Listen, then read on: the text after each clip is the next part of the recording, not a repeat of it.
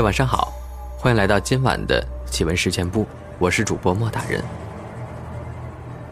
今天呢，我们继续上一期的话题，来说一说发生在我们身边的恐怖案件，都是一些网友的分享。我高中宿舍后面有一栋一层的小楼，上学的时候就听说了，有个男老师把老婆杀了。头放在高压锅里煮。我现在都二十六了。今年我们城里发生了一件杀人案，一个男的把一个女的用棒子打头致死。这男人的爸爸就是当年我们学校高压锅煮老婆人头的人。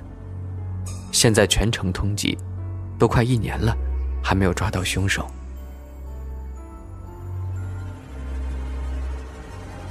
朋友舅妈参加同学聚会。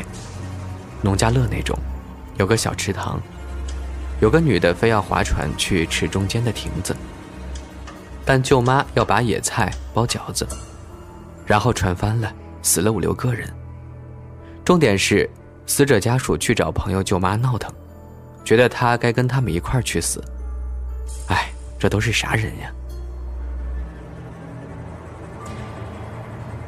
我的小学同学，好朋友。四年级的暑假，在他家的小洋房洗澡的时候，他妈妈和他后爸还没结婚的那种。他后爸是个领导，贪污了准备跑，他妈不愿意，就争执起来。后爸就用榔头砸在他妈头上。他听到动静就从浴室出来，也被榔头砸了。后爸怕他们没有死，还补了刀，然后尸体丢在浴缸，用被子捂住。杀人犯还把房间打扫干净，然后跑路了。几天后，他小姨来找人，才觉得有问题。大夏天，尸体又臭又烂了。当时的我一直不愿相信，像个小仙女一样的好朋友、小伙伴，就因为母亲的私人纠葛，最后落得个头骨被敲破，脑浆流出来，死在自家的浴缸里。这个案子大概是我们这个小地方。最震惊人的一个了。几年前，我表姐当房东，一天早上起来，发现楼道全是血。后来呢，发现有一对房客夫妻被杀了，而且就住在他家楼下。凶手呢，好像才十八岁，因为没钱上网入室抢劫。这对夫妻是打工的，挣钱不容易，激烈的反抗，结果就被砍死了。那对夫妻还有个四岁的女儿，那凶手呢还算有点良心，有点人性，没有杀害那个小孩。凶手行凶的时候自己也受了伤，手上一大道疤痕，自己拿针线缝上了。第二天大家发现的时候，那个女孩在角落迷迷糊糊的睡着，嘴里还一直喊着“爸爸妈妈”，太可怜了。读初中的时候，记得我外婆家边上住着一个阿婆，清晨被发现死在家里，头被砍了，眼珠子都被挖了出来，然后家里保险箱什么的都被偷了，是入室抢劫的。其实他住的是小儿子家，小儿子常年在外做生意，让他过来守家，然后装修的也不错，估计就被盯上了，因为又是靠山最里面那栋。附近住的也都是老人居多，所以呼救啊什么的，都不太能听到。那时候我每次经过我外婆家，都不敢路过那边，一直没有锁定犯罪嫌疑人。直到去年有个犯事儿的顺带交代了，自己也曾犯过这件事儿。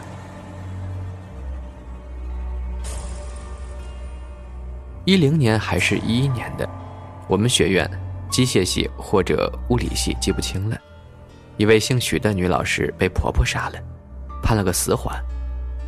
女老师是常州的，嫁了陕西的一个男的，男的也是我们学院的，定居在学院所在的县级市里。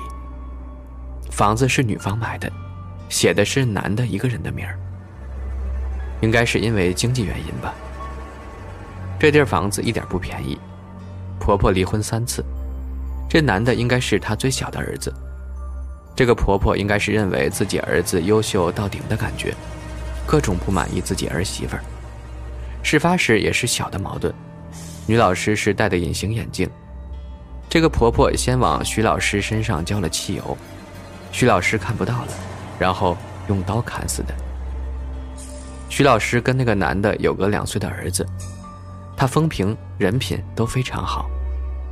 男的就算了，网上有新闻采访行凶的那个婆婆的视频，剃了光头，叙述的挺缜密。后续还有财产、小孩、相亲各种问题，也有人提出，一个乡下没文化的老太太，怎么会这么缜密的杀人？都提出了质疑。男的目前还在学院，而且还升职了。整个事件真的是很让人心寒。那个时候还是大学呢，夏天晚上八点多。天还不是很黑呢，跟同学一起回家，走的是小巷子。我家就在巷子里，加上觉得巷子近，后来发现到家以后包被偷了，是在家里被偷的，说明他进来过了。然后因为包里有手机，那个男的还夜里经常打电话回来骚扰我。报警被抓以后才知道，那男的四十多岁，之前因为强奸判了十八年。想想，亏是两个人一起走。我妈后来就卖房子了。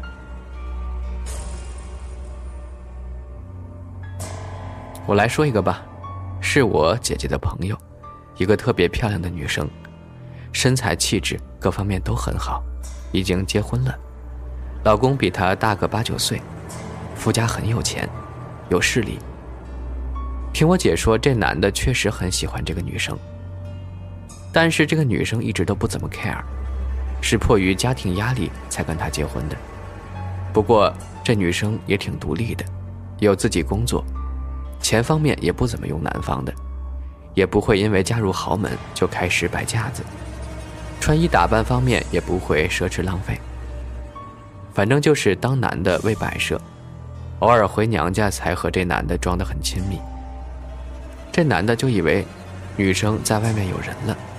后面她老公让私家侦探调查，然后发现其实这女生是个同性恋。这男的呢，先是雇人把这个女生的女朋友杀了，其实他不准备杀这个女的，但是后面被这女生发现了，就和男的大吵一架，说要去报警什么的。男的当然气不过，就把这女的关起来暴打了几天，女的好像还被捅了几刀。重要的是，男的还把这女的送去医院了。可惜没有抢救回来，这男的特别伤心呀，因为家里有钱又有关系，好像只被判了十几年。被判刑之后，还让家里给这女方加很多钱，然后帮她大办葬礼，但是婆家没接受。该怎么说呢？应该是个爱恨纠缠的故事吧，太凄惨了。我以前住宿舍的时候，宿舍有十二个女生。然后，某天早上，我觉得哪里不对，就睁开眼睛，居然看到一个男人蹲在我床尾，把我吓得，当时就清醒了，大叫一声跳起来。那男的马上就从门那儿跑走了，然后我一宿舍的人都没有醒，我缓了好几分钟，才敢起来把他们一个个的摇起来。现在回想起来，简直吓死人了。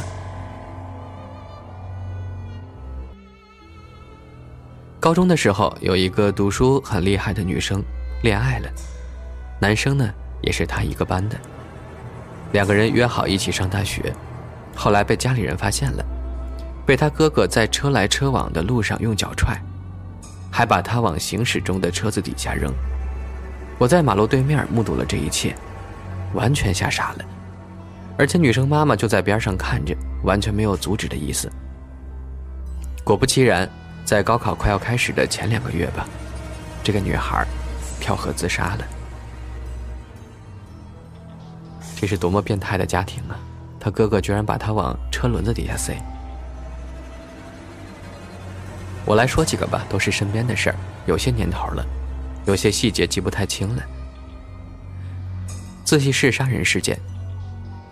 上高中的时候，一对高年级的学长和我一个同学恋爱，男生也是比较大哥的那一种人，很社会，女生也比较义气，两个人感情挺好的。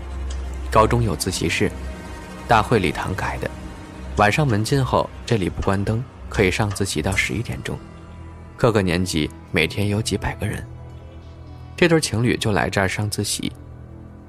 中间有个男生是死者，挑逗了一下那个女孩，大概就是扔纸团什么的。这位大哥气不过，就和死者打了起来。死者的宿舍同学都在，大哥就从教室里出去，折回宿舍拿了刀，就三刀捅死了死者。晚上上自习的全都吓尿了。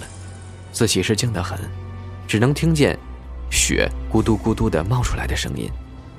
死者还叫了声“老师救命”。晚自习是有值班的老师的。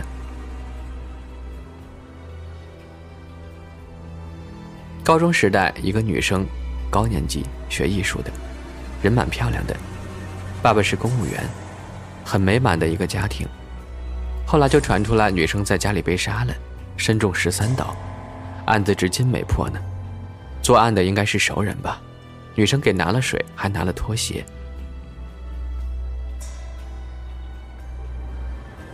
我家是个省里的小地方，治安还好，但是因为小地方，所以发生什么事儿都会扩散的特别快。有一段时间，就是你在路上走着走着，就会被人从后面用锤子打死或者打晕，就是为了劫点财。那段时间人心惶惶的。因为这事儿实在没法预料，那个罪犯还跑到居民区里，听人讨论他，以满足自己的虚荣心。后来应该是有受害者没有死掉吧，报案了，加上有卧底侦查，这个人后来被抓住了。哎，其实类似的故事我听过，好像是好多年以前，九十年代还是八十年代，发生在上海的一件事儿，就是这个用榔头敲人的这么一个罪犯。经常用榔头在你背后把你打晕或者打死之后，把你的这个金项链啊或者财物也偷走，后来被抓住了。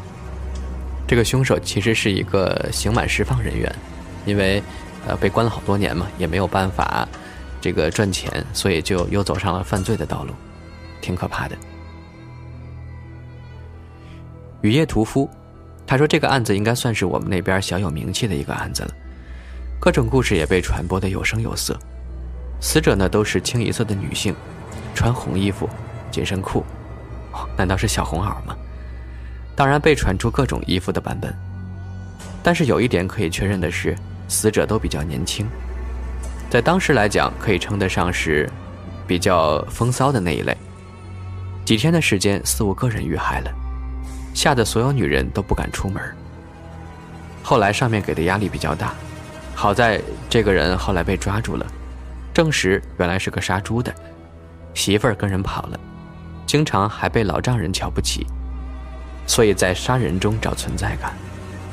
我小姨之前那时候没工作，到处打短工，一天晚上在电视台值夜班，那时候当然是不敢呀，在电视台门口一个小房子里，半夜有人敲门，问是谁，就是不说话，后来我小姨夫骂开了。那人听见男人的声音就跑了，后来呀，我估计就是这个人，想想都后怕。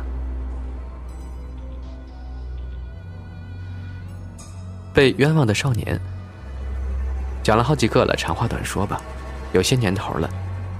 这个故事和上一个故事还有点关联。一个男孩晚上去同学家住，那时候的风气还没有现在这么坏呢，就真的只是住在一起而已。没有发生什么，男的住在客厅，女的住在里屋。早晨醒来，发现女孩惨死，身中数刀，还被割掉了乳房。男孩的衣服上全是血迹，还是第一目击者，自然逃不了干系，就被抓了起来。由于案件性质比较恶劣吧，上面给的压力挺大，就屈打成招了，然后结案。当时有很多疑点，比如说凶器，乳房被抛弃的地点。很多很多都对不上，但是男孩年纪还小，也就没有判死刑。结果过了好多年，就是故事四里面的那个人终于被抓了起来，杀各种女性的那个，他最后承认，几年前还犯过这样一个案子，这时候那个男孩才犯案的，但是一辈子也就这么毁了。